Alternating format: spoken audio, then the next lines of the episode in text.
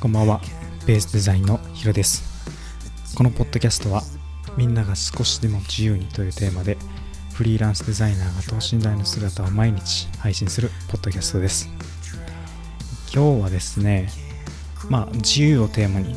配信しているポッドキャストなんですけど、まあ、あるツイートをまあ見て、えーまあ、自由になるために働いてるんだみたいなツイート、まあ、なんで働くのか自由になるためだみたいなことを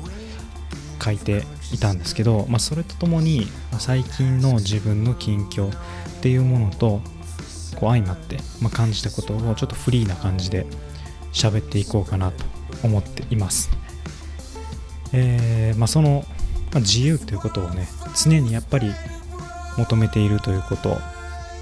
これは僕だけじゃないんだなっていうふうには思いましたし、ま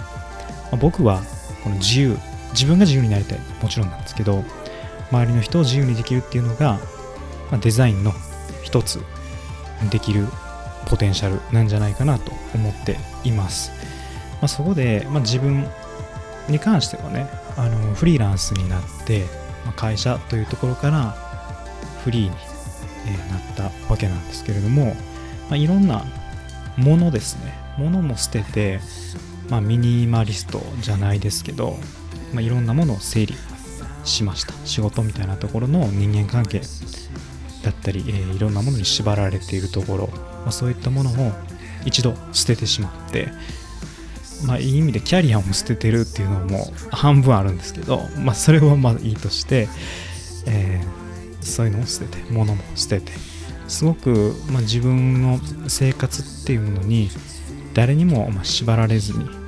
ま、全て自分の責任ではあるんですけど生活も、まあ、物もすごくミニマムになったなと思っています。で減らしてみて自分の生活の中で減らしてみて、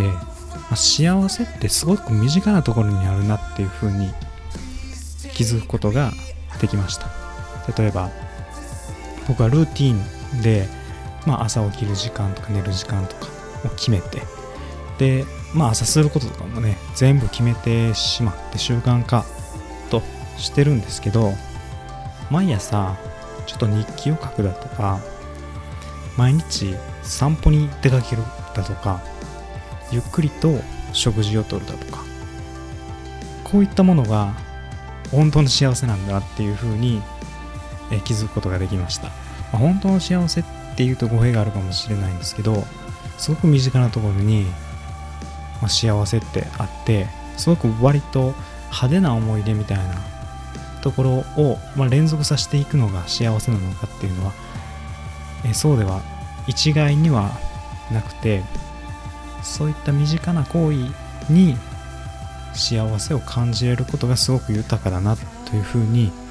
思えるようになりました。今までは結構目立つことうん自分が脚光を浴びることみたいなのが一つ幸せなのかなと思ってたんですけど、まあ、そうではなくて身近なところに隠れていたんだなっていうことが気づきました。きっと、まあ、皆さんもそうで自由になるために働いているという方が多いかなと思うんですけど自由を勝ち取った後にですねきっと思い出す幸せ死ぬ前に思い出すことっていうのは結構なんてことのない身近な